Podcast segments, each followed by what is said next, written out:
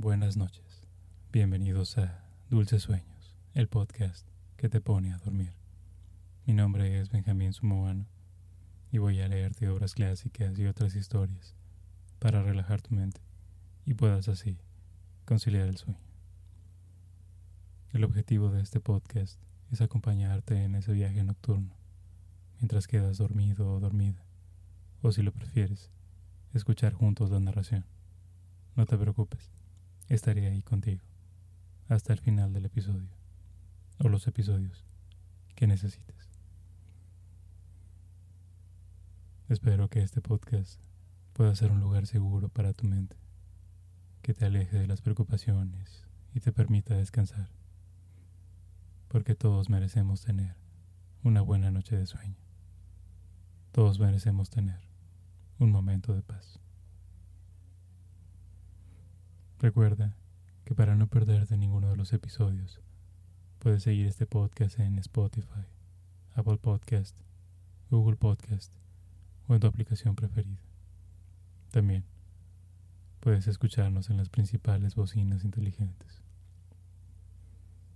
Y si conoces a alguien que podría beneficiarse de escuchar este programa, o crees que podría gustarle, compártelo con él o ella. No solo nos ayudará a llegar a más personas, y hacer crecer esta comunidad, sino que podrás regalarle una buena noche de sueño o el disfrutar de una buena historia. Esta noche te voy a leer el libro de Mujercitas de Louise May Alcott. Este libro se trata de una petición de una de nuestras seguidoras, María Eugenia, quien a través de Instagram nos solicitó leer este libro. Y bueno, aquí está Amaru. Espero que lo disfrutes.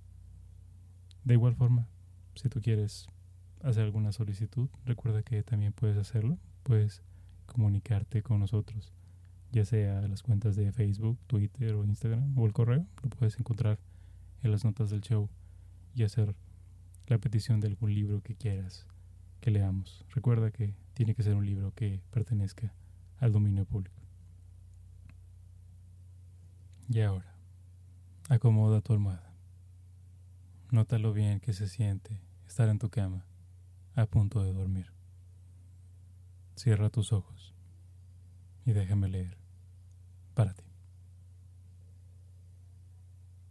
Capítulo 1. El juego del peregrino.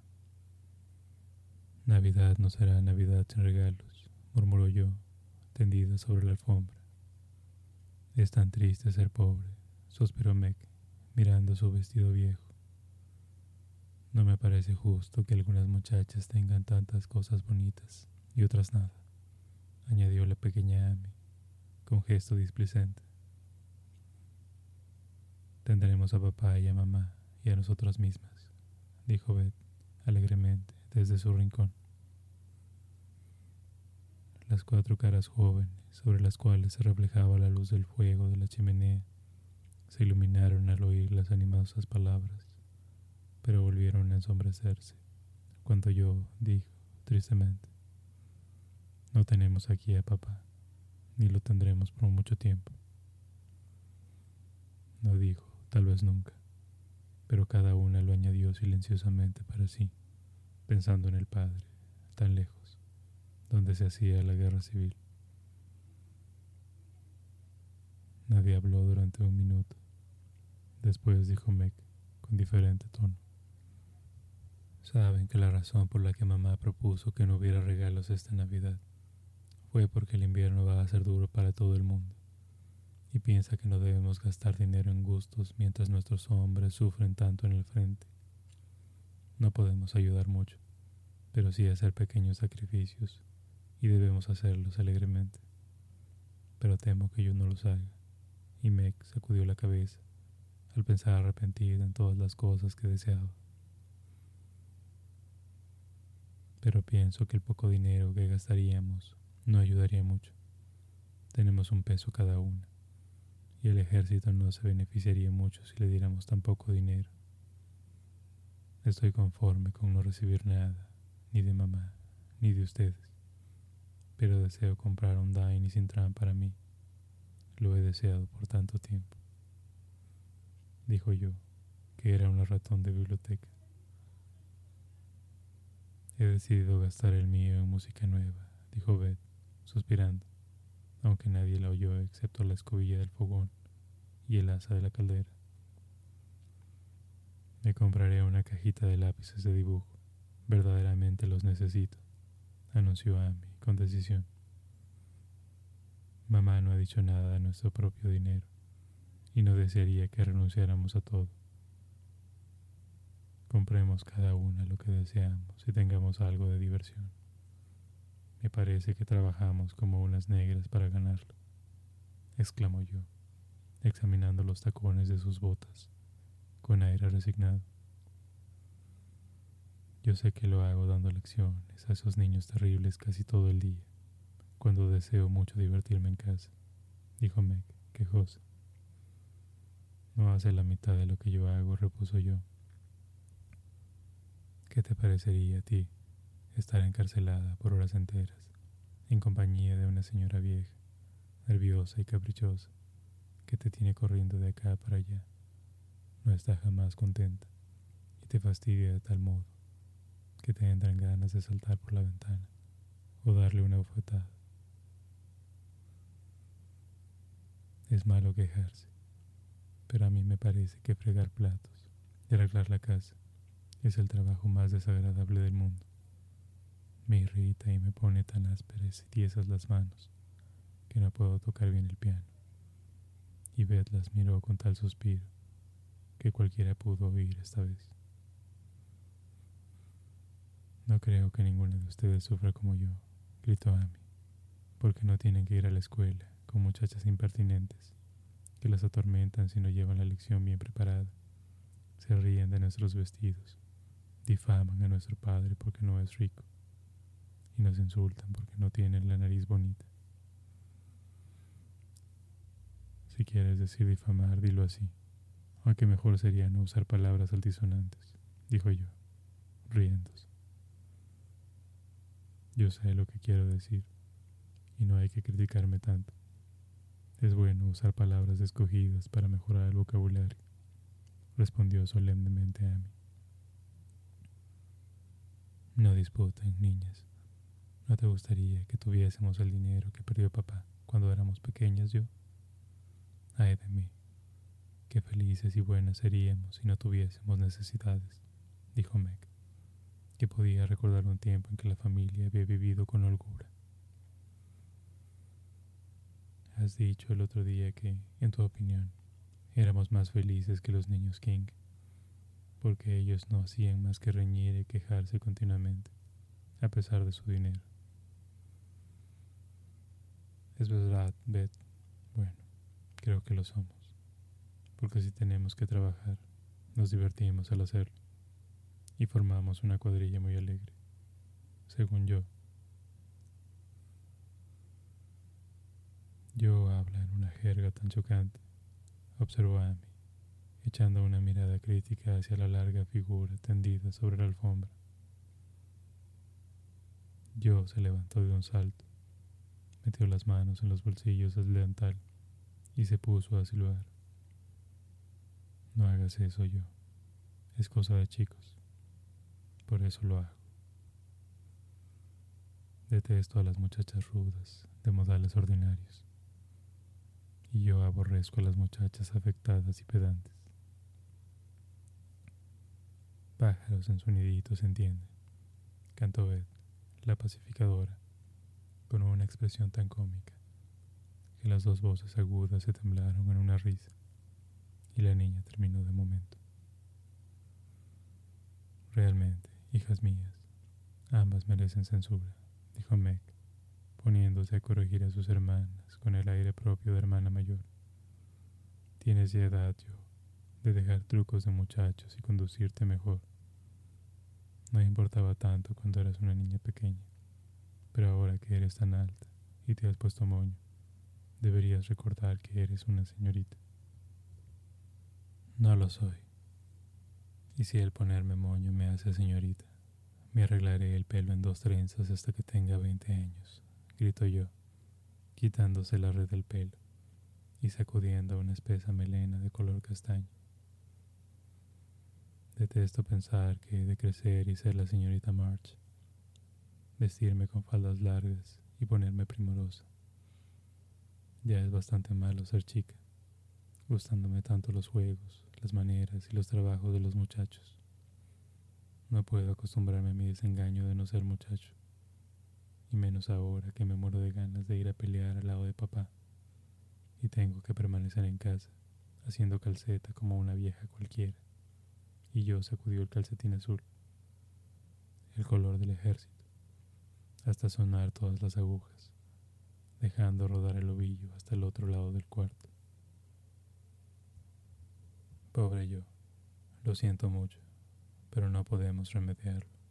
Tendrás que contentarte con dar a tu nombre forma masculina y jugar a que eres hermano nuestro, contestó Beth, acariciando la cabeza tosca puesta sobre sus rodillas, con una mano cuyo suave tacto no habían logrado destruir todo el fregar de platos y todo el trabajo doméstico. En cuanto a ti, Amy, dijo Meg, eres demasiado afectada y presumida. Ahora tus modales causan gracia, pero llegarás a ser una persona muy tonta si no tienes cuidado. Me gustan mucho tus modales agradables cuando no tratas de ser elegante, pero tus palabras exóticas son tan malas como la jerga de yo.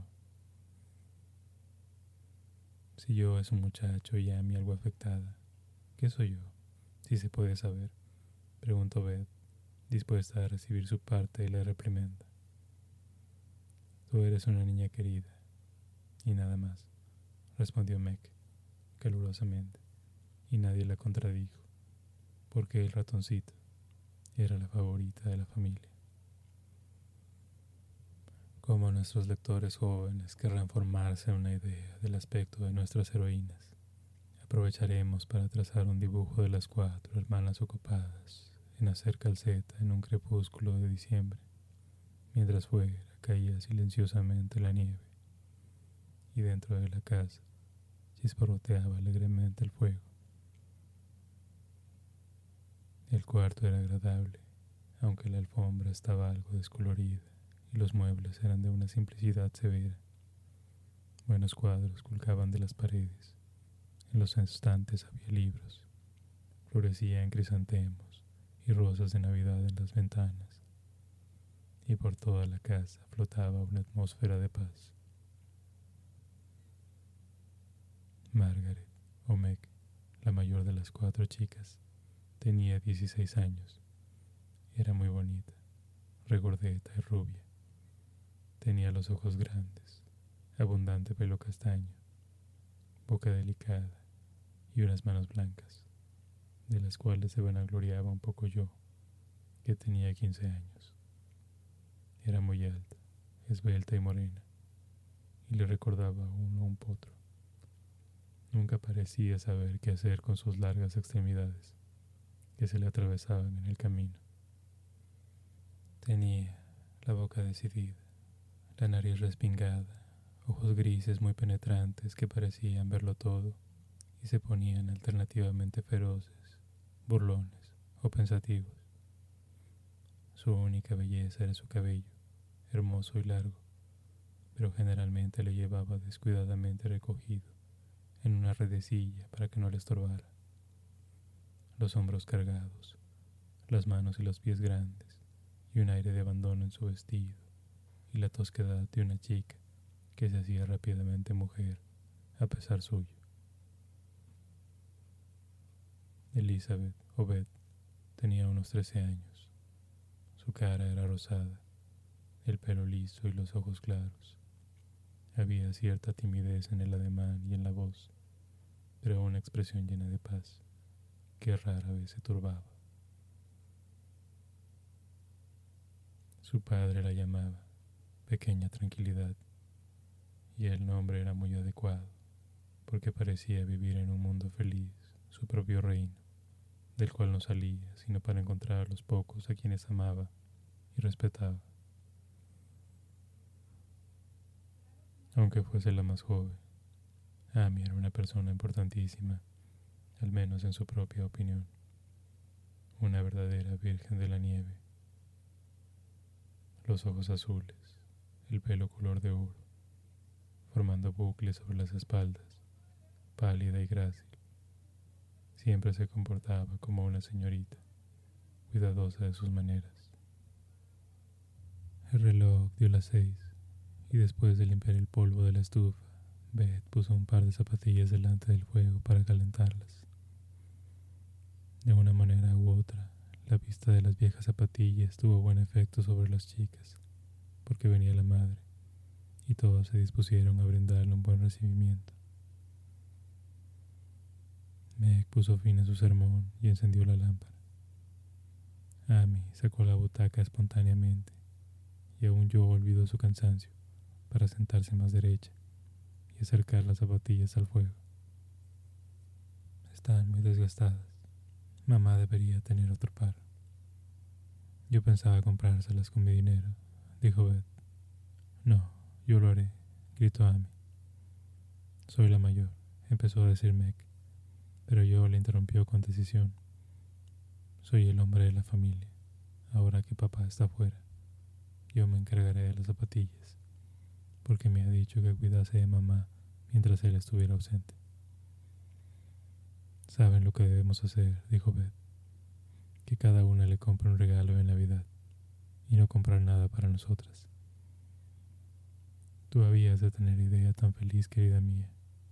¿Qué compraremos? exclamó yo.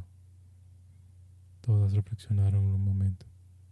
Entonces Meg dijo, como si la vista de sus propias manos hermosas le surgiera la idea. Le regalaré un par de guantes. Zapatillas del ejército, las mejores que haya, grito yo. Unos pañuelos bordados, dijo Beth. Yo le compraré un frasco de colonia.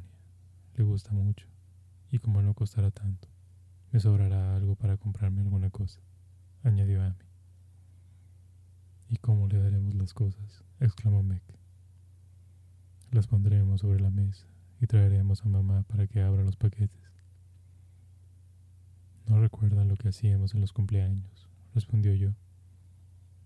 Yo solía asustarme horriblemente cuando me llegaba el turno de sentarme en la silla grande, con una corona en la cabeza, y verlas a todas marchando alrededor para darme regalos y besarme. Pero me ponía nerviosa que me mirara mientras abría los paquetes, dijo Beth, que estaba tostando el pan para el té y se tostaba al mismo tiempo la cara. Que piense mamá que vamos a comprarnos algunas cosas. Y así le daremos una sorpresa. Necesitamos salir para hacer compras mañana por la tarde. Meg. Hay mucho que hacer para la pieza que representamos la noche de Navidad, dijo yo, que andaba de un lado para otro con las manos a la espalda y la nariz levantada. No pienso representar después de esta vez. Estoy algo crecida para estas cosas, observó Meg, que era una niña todo lo que fuera juegos. No dejarás de serlo, lo seguro, mientras puedas presentarte vestida de blanco con el pelo suelto y adornado, con joyas hechas de papel dorado. Eres la mejor actriz que tenemos, y si abandonas el teatro se acabarán nuestras funciones, repuso yo. Debemos ensayar la pieza esta tarde. Ven aquí, Amy, y repite la escena, donde te desmayas, porque te pones tiesa como una estaca al hacerlo. No es culpa mía. Jamás he visto a nadie desmayarse y no me gusta ponerme pálido cayendo de espaldas como tú lo haces. Si no puedo hacerlo fácilmente, me dejaré caer con gracia en una silla. No me importa que Hugo se acerque a mí con una pistola, dijo Amy, que no tenía talento dramático, pero a quien habían escogido porque era pequeña y el protagonista podía llevársela en brazos. Hazlo de esta manera. Aprieta las manos así y ve tambaleándote a través del cuarto, gritando locamente, Rodrigo, sálvame, sálvame. Y yo lo hizo, dando un chillido verdaderamente melodramático. Amy procuró imitarla, pero extendió las manos con demasiada rigidez.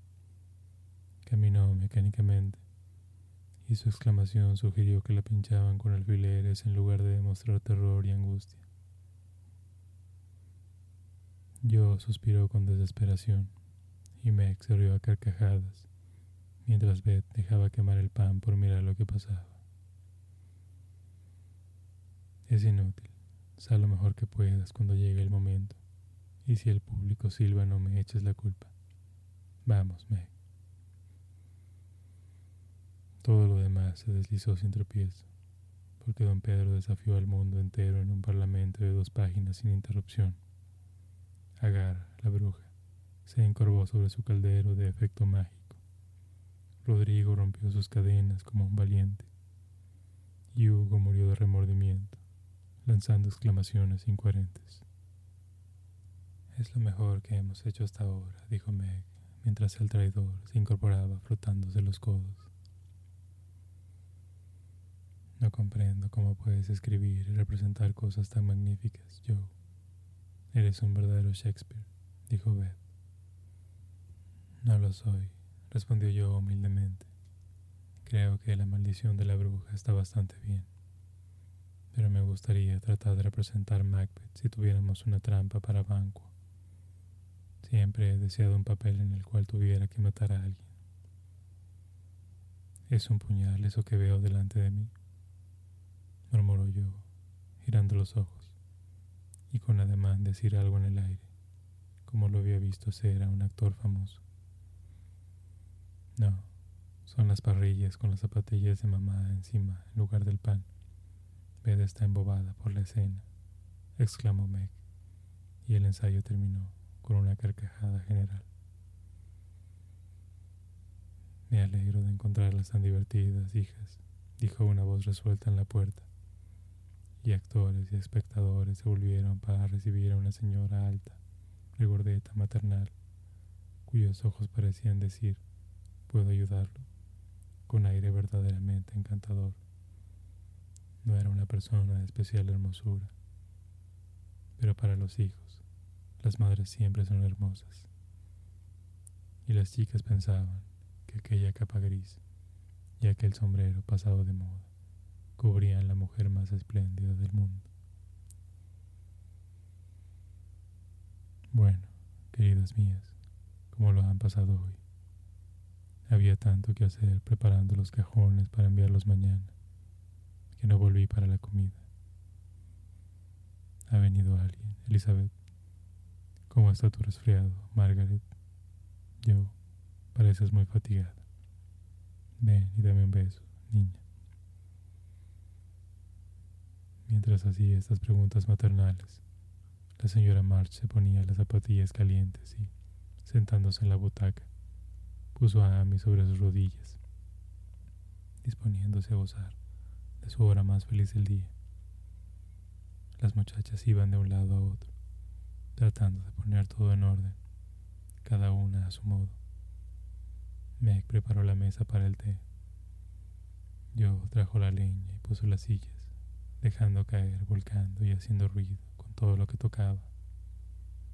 Beth iba y venía de la sala a la cocina, y Amy daba consejos a todas mientras estaba sentada con las manos cruzadas.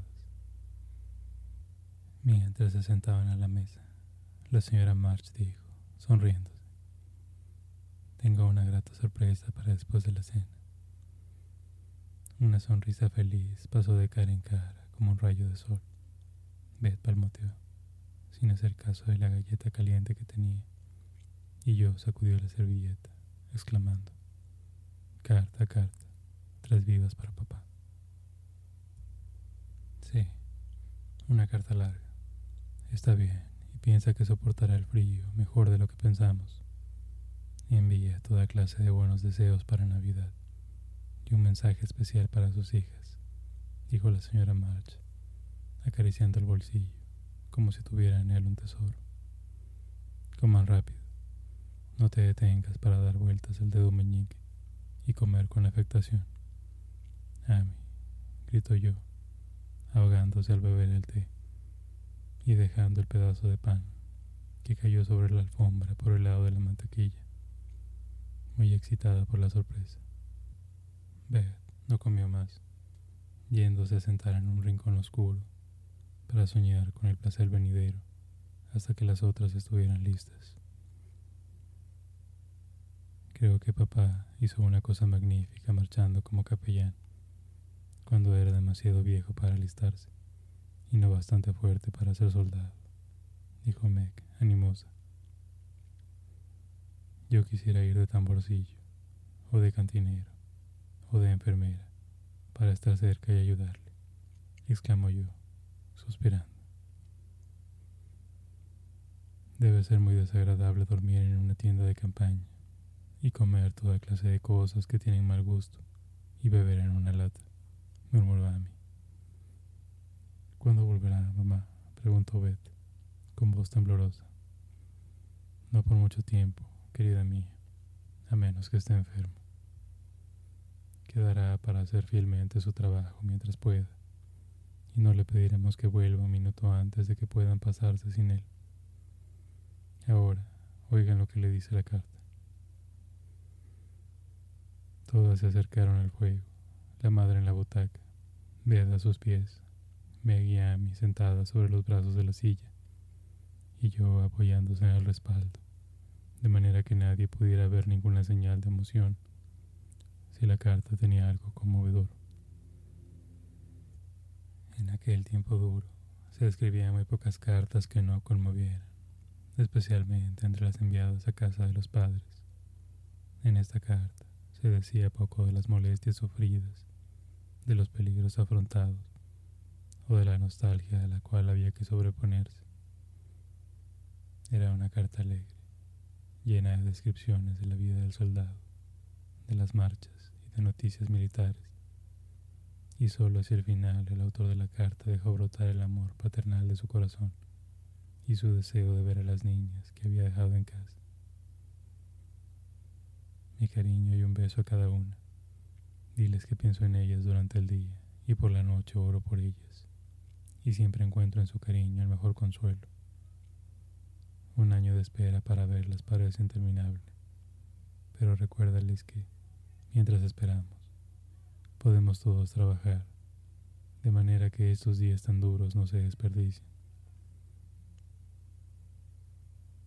Sé que ellas recordarán todo lo que les dije, que serán niñas cariñosas para ti, y cuando vuelva podré enorgullecerme de mis mujercitas más que nunca. Todas se conmovían algo al llegar a esta parte. Yo no se avergonzó de la gruesa lágrima que caía sobre el papel blanco, y a mí no se preocupó de que iba a desarreglar sus bucles al esconder la cara en el seno de su madre, y dijo sollozando, soy egoísta, pero trataré de ser mejor para que no se lleve un chasco conmigo. Trataremos todas, exclamó Meg. Pienso demasiado en mi apariencia y detesto trabajar, pero no lo haré más si puedo remediarlo. Trataré de ser lo que le gusta a él llamarme, una mujercita, y no ser brusca y atolondrada. Cumpliré aquí con mi deber, en vez de desear estar en otra parte, dijo yo, pensando que dominarse a sí misma era obra más difícil que hacer frente a unos rebeldes. Beth no dijo nada, pero secó sus lágrimas con el calcetín del ejército y se puso a trabajar con todas sus fuerzas no perdiendo el tiempo en hacer lo que tenía más cerca de ella. Mientras decidía en su corazón ser como su padre lo deseaba, cuando al cabo de un año pudiera regresar felizmente a casa. La señora March rompió el silencio que siguió a las palabras de yo, diciendo con voz alegre, ¿se acuerdan de cómo representaban el peregrino cuando eran pequeñas? Nada les gustaba tanto como que les pusiera atillos de trapos a la espalda para representar la carga. Les hiciera sombreros, bastones y rollos de papel y les dejara viajar a través de la casa, desde la bodega, que era la ciudad de destrucción, hasta la buhardilla, donde tenían todas las cosas bonitas que podían encontrar para construir una ciudad celestial. Qué, qué divertido era especialmente cuando nos acercábamos a los leones. Peleábamos con Apolo y pasábamos por el valle donde estaban los duendes, dijo yo. A mí me gustaba el lugar donde las cargas caían y rodaban escalera abajo, murmuró Meg. Mi parte favorita era cuando salíamos a la azotea donde estaban nuestras flores enramadas y cosas bonitas, y nos parábamos y cantábamos de alegría, allá arriba al sol, dijo Beth, sonriendo, como si aquel momento feliz hubiera vuelto. Yo no recuerdo mucho, pero sí que tenía miedo de la bodega y de la entrada oscura, y siempre me gustaban los pastelitos y la leche que tomábamos allá arriba. Si no fuera ya mayor para tales niñerías, me gustaría mucho representarlo otra vez, susurró a mí, que hablaba de renunciar a niñerías a la edad madura de 12 años. No somos demasiado mayores para ese juego, querida mía, porque es un entretenimiento al que siempre jugamos de una manera u otra. Nuestras cargas están ahí nuestro camino está delante de nosotras y el deseo de bondad y felicidad es el guía que nos dirige a través de muchas penas y equivocaciones hasta la paz, que es una verdadera ciudad celestial. Ahora, peregrinitas mías, vamos a comenzar de nuevo, no para divertirnos, sino de veras, y veremos hasta dónde pueden llegar antes de que vuelva papá. Pero, mamá, ¿Dónde están nuestras cargas? preguntó Amy, que tomaba todo al pie de la letra. Cada uno ha dicho hace un momento cuál era su carga, menos Beth. En mi opinión, no tiene ninguna, dijo su madre. Sí, la tengo. La mía es sentirme disminuida y envidiar a las que tocan pianos bonitos y tener miedo de la gente. La carga de Beth era tan cómica que a todos dio ganas de reír, pero nadie lo hizo, porque se hubiera ofendido mucho. Hagamos esto, dijo Meg, pensativa. Es solamente otro nombre para tratar de ser buenas, y la historia puede ayudarnos, aunque lo deseamos. Ser buenas es algo difícil. Nos olvidamos y no nos esforzamos. Esta noche estábamos en el pantano del abatimiento y vino mamá y nos sacó de él, como en el libro lo hizo el hombre, que se llamaba auxilio. Deberíamos tener nuestro rollo de aviso como cristiano. ¿Qué haremos para eso? preguntó yo, encantada con la idea que prestaba algo de romanticismo a la tarea poco interesante de cumplir con su deber. Busquen debajo de la almohada en la mañana de Navidad y encontrarán su guía, respondió la señora Merch. Discutieron el proyecto nuevo mientras la vieja Hannah levantaba la mesa. Después salieron las cuatro cestillas de costura y volaron las agujas mientras las chicas cosían sábanas para la tía March. El trabajo era poco interesante, pero esta noche nadie se quejó. Habían adoptado el plan ideado por yo de dividir las costuras largas en cuatro partes, que llamaban Europa, Asia, África y América. De esta manera hacían mucho camino, sobre todo cuando hablaban de los países diferentes, según cosían a través de ellos. A las nueve dejaron el trabajo y cantaron, como acostumbraban antes de acostarse. Nadie, sino Beth, podía sacar música del viejo piano pero ella tenía una manera especial de tocar las teclas amarillas y componer un acompañamiento para las canciones simples que cantaban. Meg tenía una voz aflautada y ella, con su madre, dirigía el pequeño coro. Amy chirriaba como un grillo. Yo cantaba a su gusto, poniendo alguna corchea o algún silencio donde no hacía falta. Siempre habían cantado por la noche desde el tiempo en que apenas sabían hablar. Centellad de estrellitas. Y esto se había convertido en una costumbre de familia, porque la madre era cantora por naturaleza. Por la mañana, Lo primero que se oía era su voz, mientras andaba por la casa cantando como una alondra. Y por la noche, el último sonido era la misma voz, alegre, porque las chicas no parecían nunca demasiado mayores para aquella conocida canción de cuna. Capítulo 2 Una feliz Navidad. Yo fui la primera en despertarse al amanecer gris de la mañana de Navidad.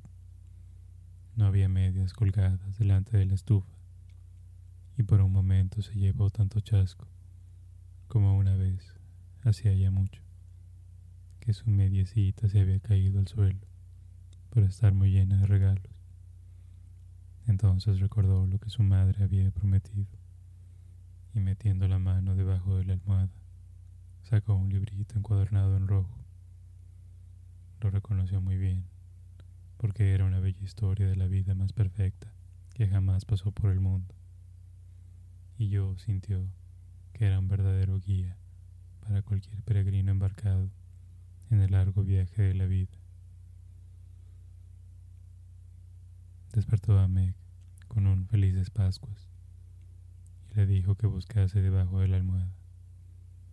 Apareció un libro, encuadernado en verde, con la misma estampa adentro y unas palabras escritas por su madre que aumentaban en mucho el valor del regalo a sus ojos.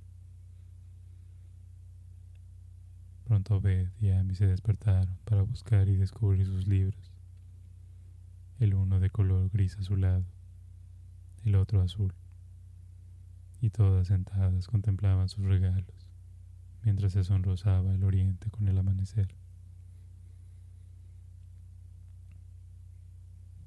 A pesar de sus pequeñas vanidades, tenía Meg una naturaleza dulce y piadosa, que ejercía gran influjo sobre sus hermanas, en especial sobre yo, que la amaba tiernamente y la obedecía por su gran dulzura.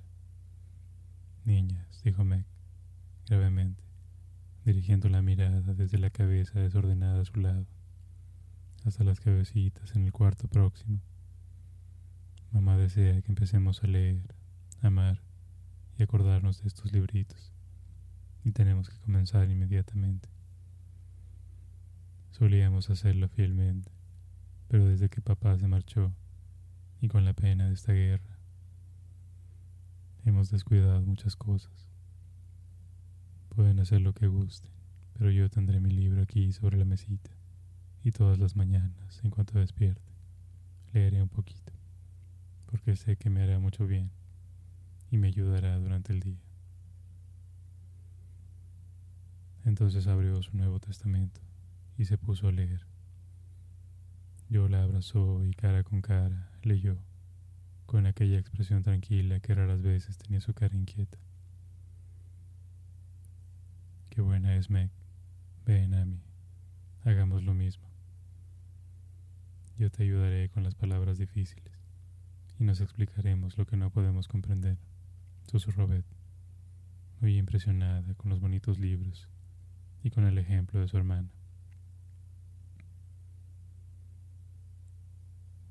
Me alegro de que el mío sea azul, dijo Amy. Y entonces los dormitorios quedaron tranquilos, mientras ellas volvían las páginas y el sol del invierno se deslizaba para acariciar y dar un saludo de Navidad a las cabezas rubias y a las caras pensativas. ¿Dónde está mamá? preguntó Meg, cuando media hora después bajó con yo las escaleras para darle las gracias por sus regalos. ¿Quién sabe? Una pobre criatura vino pidiendo limosna, y la señora salió inmediatamente para ver lo que necesitaba. No he visto jamás una mujer como ella en eso de dar comida, bebida y carbón, respondió Ana, que vivía con la familia desde que naciera Meg, y a quien todas trataban como una amiga, más que como una criada. Supongo que mamá volverá pronto. Así que preparen los pastelitos y cuiden que todo esté listo, dijo Meg, mirando los regalos, que estaban en un pecesto debajo del sofá, dispuestos para sacarlos en el momento oportuno. Pero, ¿Dónde está el frasco de colonia de Amy? agregó, al ver que faltaba el frasquito. Lo sacó hace un minuto y salió para adornarlo con un lazo o algo parecido, respondió yo, que saltaba alrededor del cuarto para suavizar algo las zapatillas nuevas del ejército. Qué bonitos son mis pañuelos, ¿no les parece? Hannah me los lavó y planchó, y yo misma los bordé, dijo Beth, mirando orgullosamente las letras desiguales que tanto trabajo le habían costado. Qué ocurrencia. Pues no ha puesto mamá en lugar de March. Qué gracioso, gritó yo, levantando uno de los pañuelos. ¿No está bien así? Pensaba que era mejor hacerlo de ese modo, porque las iniciales de Meg son MM, y no quiero que nadie los use sino mamá, dijo Beth, algo preocupada. Está bien, querida mía, y es una idea muy buena. Así nadie puede equivocarse ahora. Le gustará mucho a ella, lo sé, repuso Meg, frunciendo las cejas a yo y sonriendo a Beth.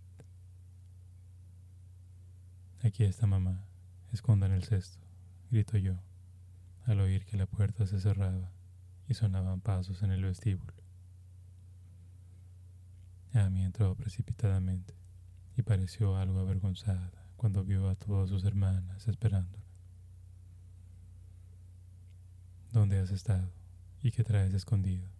Preguntó Meg, muy sorprendida al ver, por su toca y capa, que Amy, la perezosa, había salido tan temprano. No te rías de mí, yo. No quería que nadie lo supiera hasta que llegase la hora. Es que he cambiado el frasquito por otro mayor y he dado todo mi dinero por él, porque trato de no ser egoísta como antes. Al hablar así, mostraba a mí el bello frasco que reemplazaba al otro barato, y tan sincera y humilde parecía en su esfuerzo de olvidarse de sí misma, que Meg la abrazó y yo la llamó un prodigio, mientras Beth corría a la ventana en busca de su rosa más bella para adornar el magnífico frasco. Me daba vergüenza de mi regalo, después de leer y hablar de ser buena esta mañana. Así que corrí a la tienda para cambiarlo en cuanto me levanté. Estoy muy contenta, porque ahora mi regalo es el más bello. Otro golpe de la puerta hizo que el cesto desapareciera debajo del sofá y las chicas se acercaron a las mesas listas para su desayuno. Feliz Navidad, mamá y que tengas muchísimas. Muchas gracias por los libros. Hemos leído algo y vamos a hacerlo todos los días, gritaron todas a coro. Feliz Navidad, hijas mías. Me alegro mucho de que hayan comenzado a leer inmediatamente y espero que perseveren haciéndolo. Pero antes de sentarnos, tengo algo que decir. No lejos de aquí, hay una pobre mujer con un hijo recién nacido. En una cama se acurrucan seis niños para no helarse, porque no tienen ningún fuego. Allí no hay nada que comer, y el chico mayor vino para decirme que estaban sufriendo de hambre y frío. Hijas mías, ¿quieren darle su desayuno como regalo de Navidad?